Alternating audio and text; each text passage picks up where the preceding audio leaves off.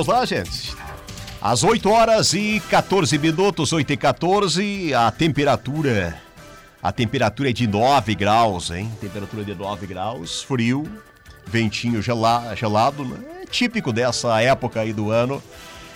É, mês de setembro, pior ainda, então vamos conviver, né? Não vamos pensar que o, o frio tá se indo, que não vai mais ter frio. Sabe que setembro, outubro é frio ainda, hein?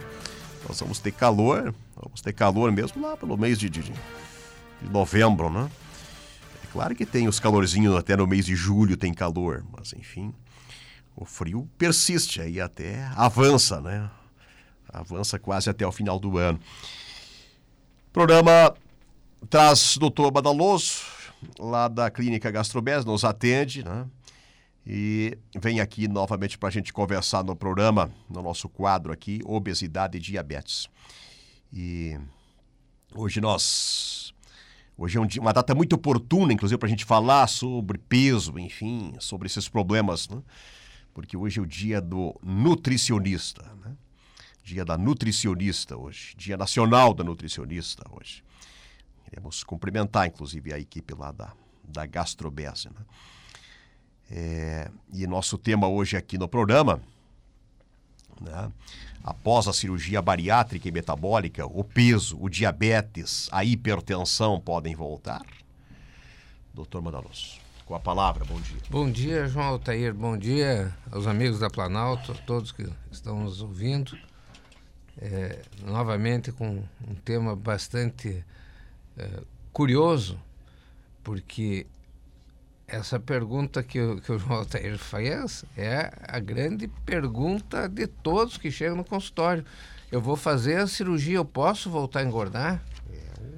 A, a primeira coisa é, é saber que. isso que faz a cirurgia, né? Claro, então... mas a primeira coisa é saber que nada é 100%.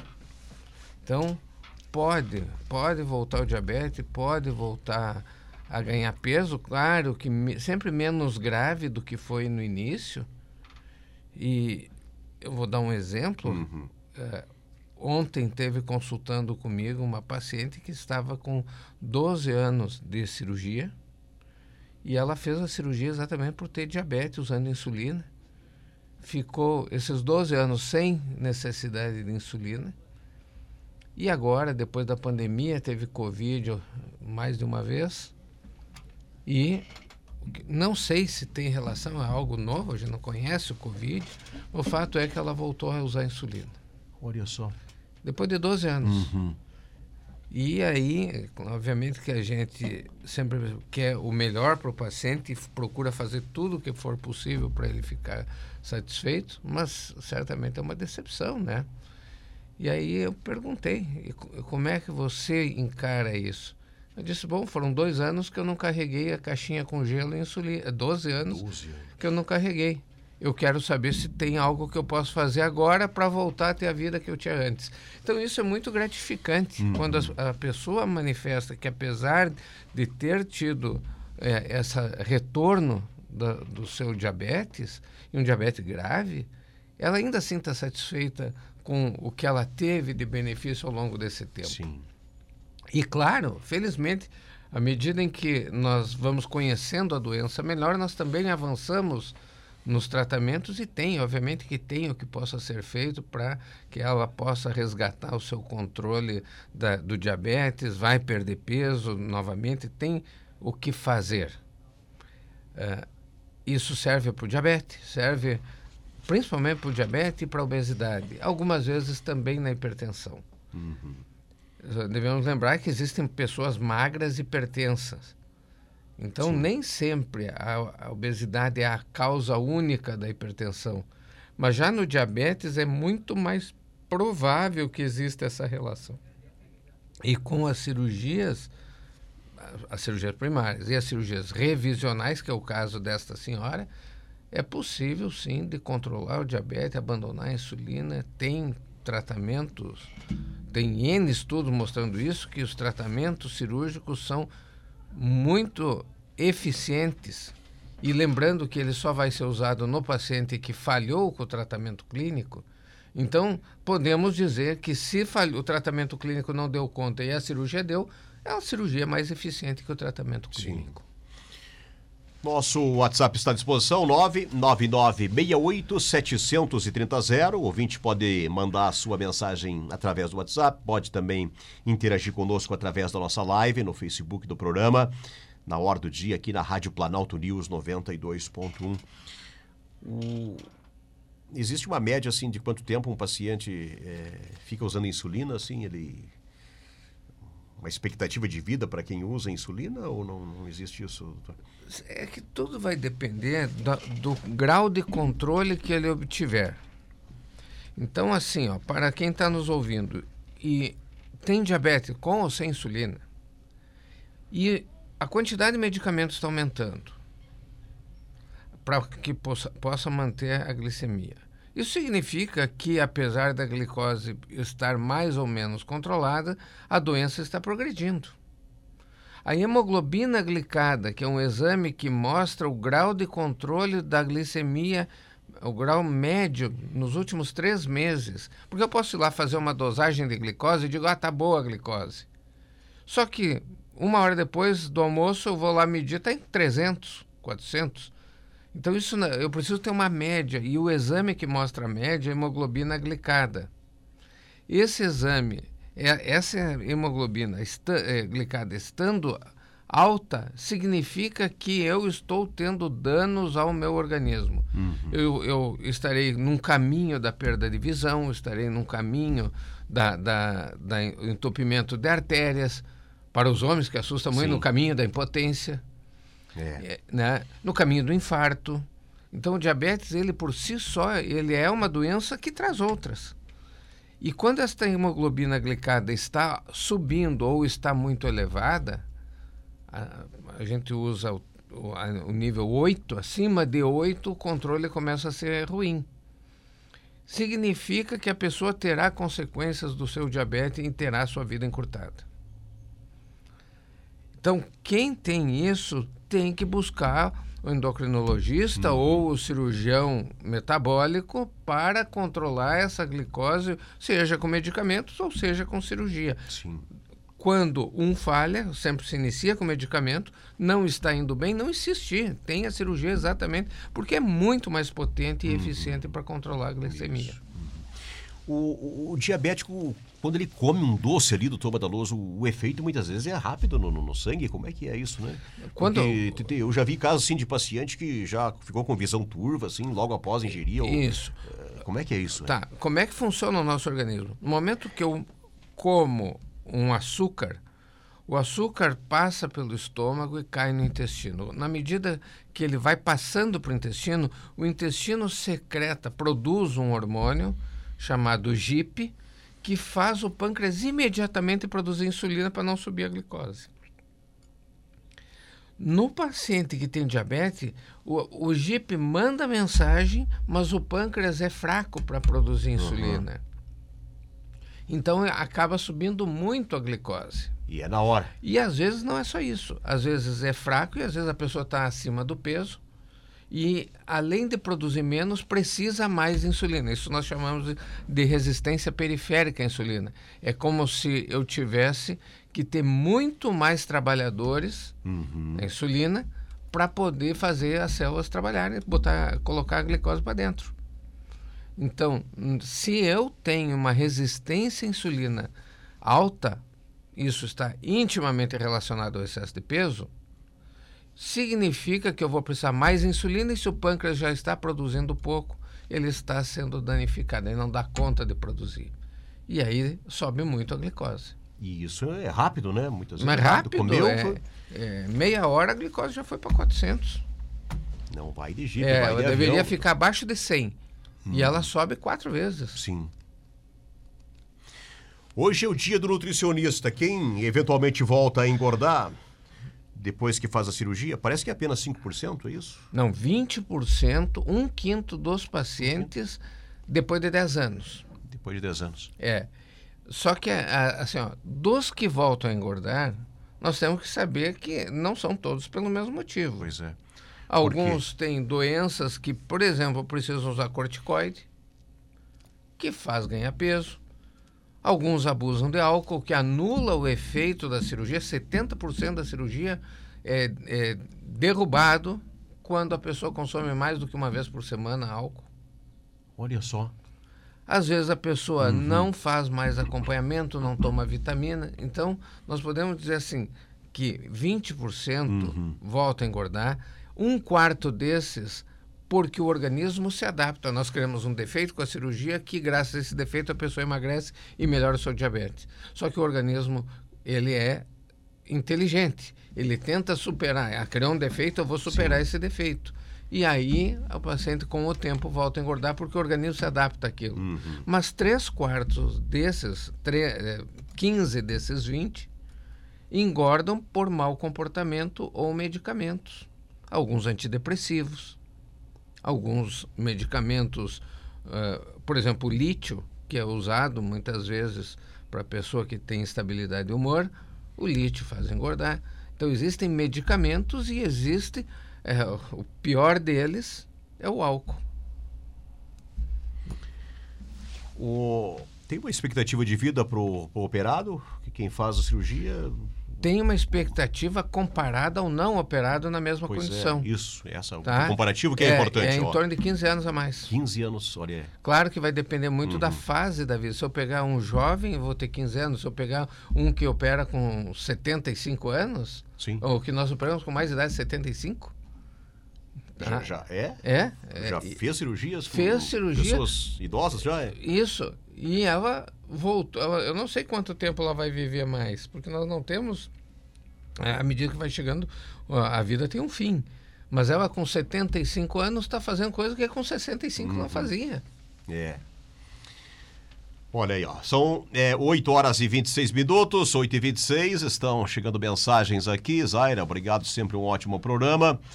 O Valeriano Rugini está ouvindo o doutor e diz que esse quadro é sempre uma aula para ele, né? Obrigado, Valeriano. É, seu Darcy também deve estar acompanhando o programa. Obrigado pela audiência. Estômago, que, que tamanho é o estômago? Porque quando vão fazer um churrasco lá, o pessoal calcula, ah, é 300 gramas de carne para cada pessoa, tá bom, né? Vai ter mil pessoas do churrasco, 300 quilos, tá ok, né? Tamanho é o nosso estômago e depois que faz a cirurgia, que tamanho ele fica, hein? É... Bom, tem vários tipos. Se fosse encher de... nosso estômago de carne, só de carne, quanto que caberia lá? De, de...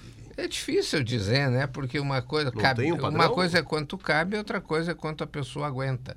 Então, é, tem uns que aguentam mais que outros. É, Embora o cara, possa. O cara, o cara, enche o estômago e vai é, socando no, no, mas na, eu na posso, goela, como eu diz posso o gaúcho. Né? dizer que nós operamos um paciente que nós depois medimos e dava dois litros e meio dentro do estômago.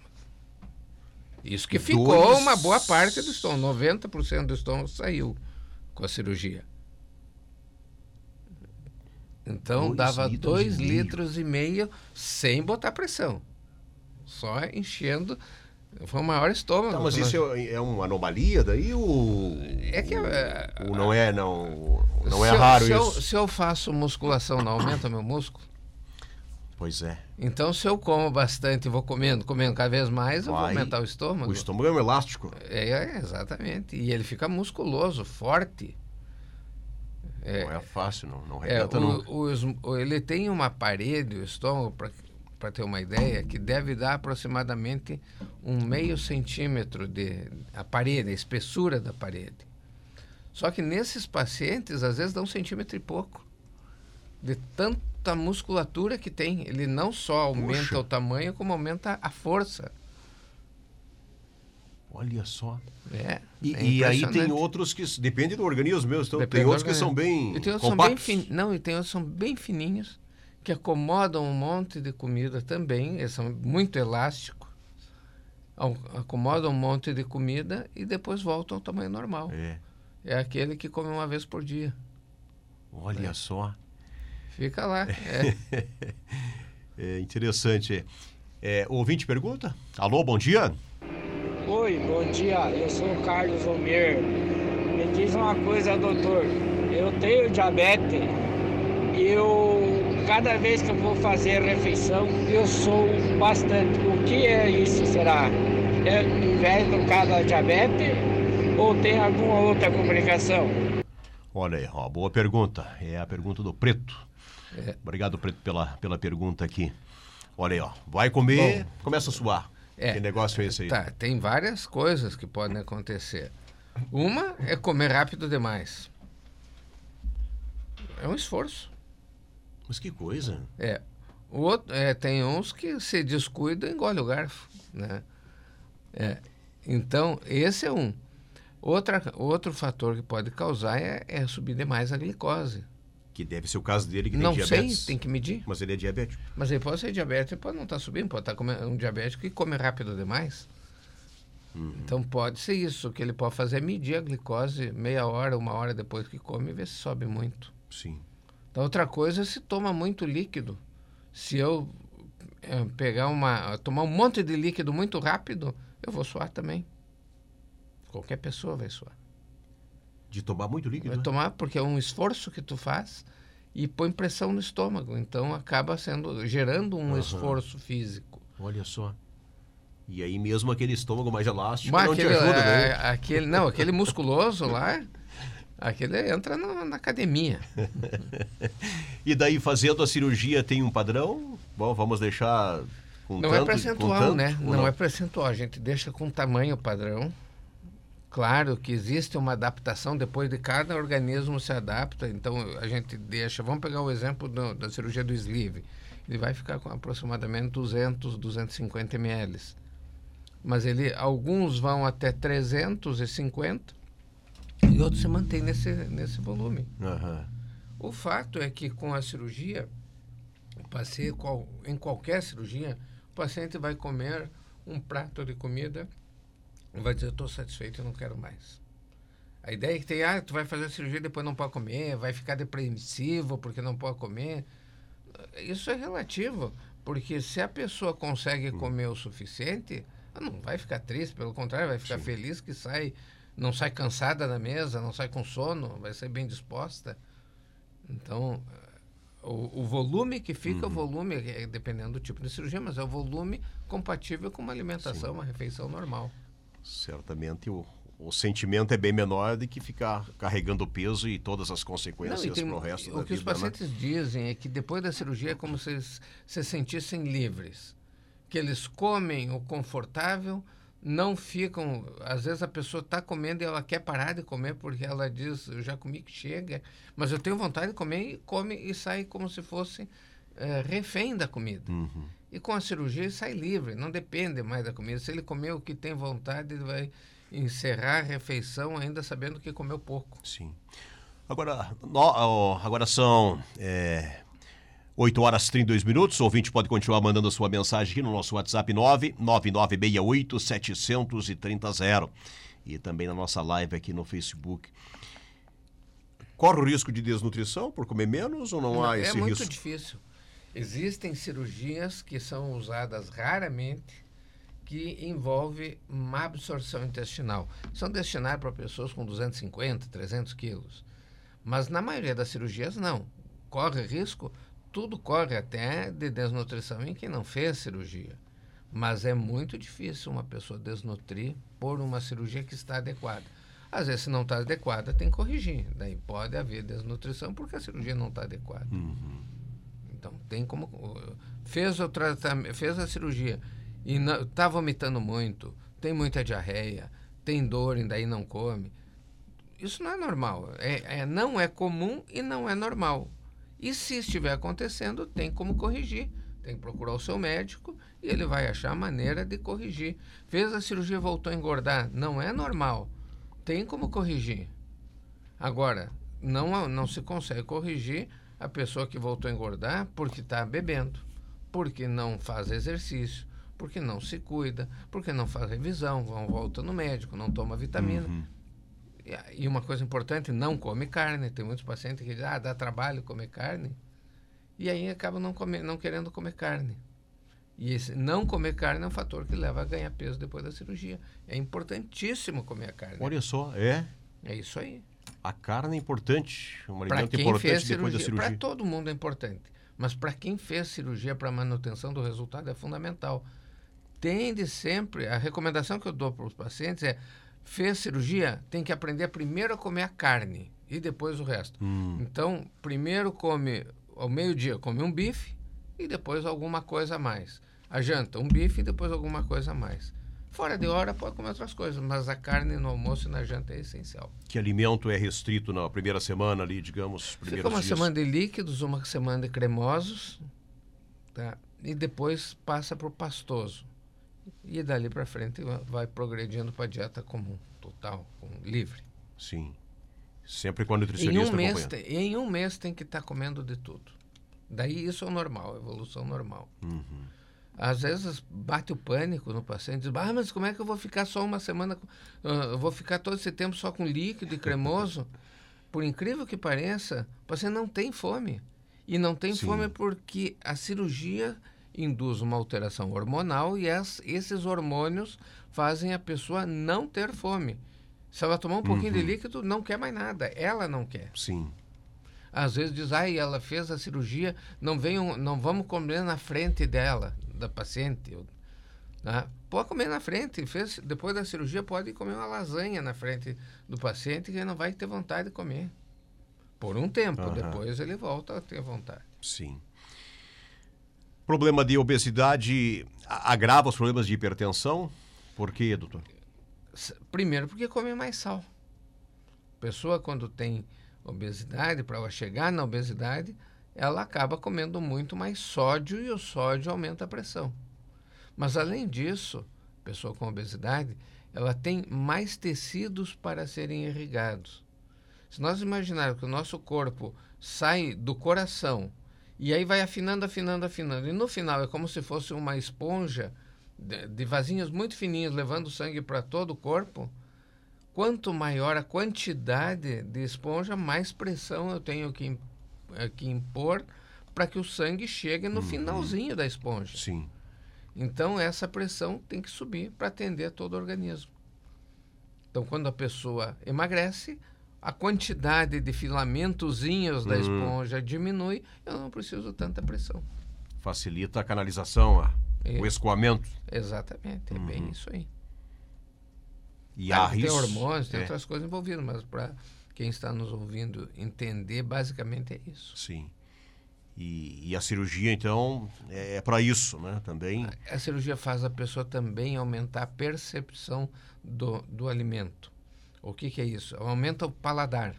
Ela vai achar tudo é muito doce, tudo é muito salgado, vai querer, ela vai adotar depois da cirurgia um padrão de alimentação de criança. A criança, o doce é muito doce o salgado é muito salgado. O quente é muito quente. Porque ela, ela não está acostumada a, a esse padrão alimentar. E isso, isso não se tem a comprovação, mas acredita-se que seja hormônios, esses hormônios uhum. que eu uhum. citei, atuando no cérebro, aumentando a percepção do, do componente do, do alimento. Por incrível que pareça, tem pacientes que não comem nada de vegetais antes da, de fazer a cirurgia e depois começam a. Uh, querem brócolis, querem couve-flor, querem comer tomate. Começam a gostar muito de, de legumes porque passam a perceber mais o sabor. Abrem uns apetites é, diferentes. Outro, o paciente diz assim: Eu não sabia que o arroz tinha gosto. Eles começam Sim. a sentir sabor do arroz. Coisa que antes eles não percebiam. Quer dizer, não af... melhora o paladar, inclusive, não Melhora afeta o paladar. Não, muito. Muito. É a primeira coisa, as duas primeiras coisas que melhoram é o paladar. No dia seguinte já começa a achar as coisas doces, muito doce.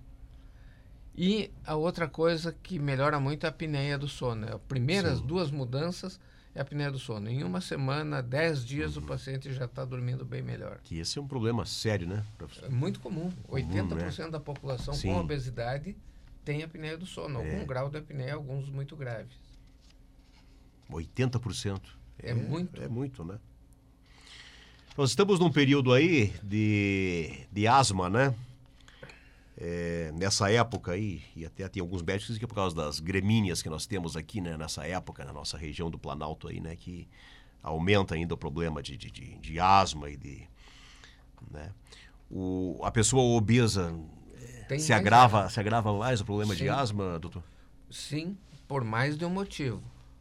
Primeiro deles, a obesidade é uma doença inflamatória. O excesso de gordura faz com que produzam substâncias nós chamamos citocinas, que tornam toda a agressão mais grave.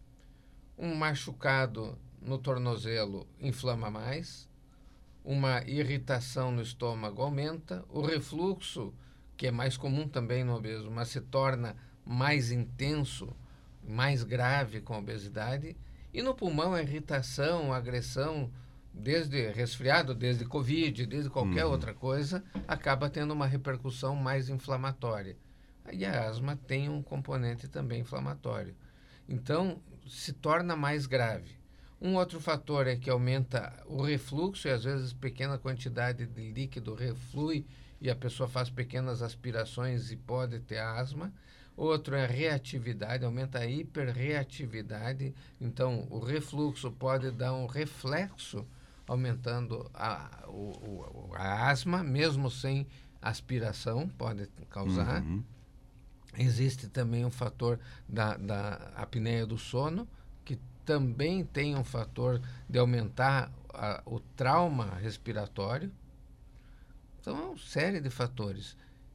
E uma das coisas que chama atenção também, o paciente depois faz a cirurgia, obviamente que não todos, mas a maioria diz, olha, a minha psoríase, que é inflamatória também, melhorou, melhorou a minha gota, melhorou a... São doenças inflamatórias, melhorou a asma, por, porque nós tiramos um fator que potencializa qualquer outra Sim. inflamação, que é a obesidade, é a é. gordura inflamatória da obesidade. E respirar é um esforço, né? Agora, imagina uma claro. pessoa com excesso de peso, né? Não, imagina Aumenta. refluxo e tossindo. É. O esforço que faz. Olha aí.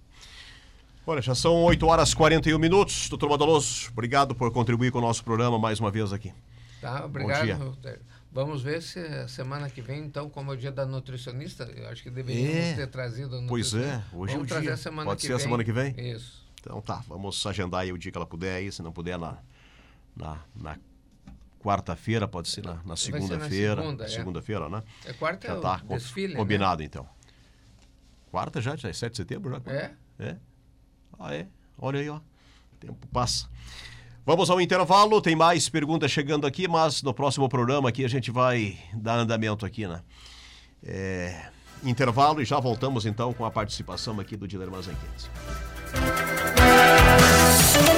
Planalto News 92.1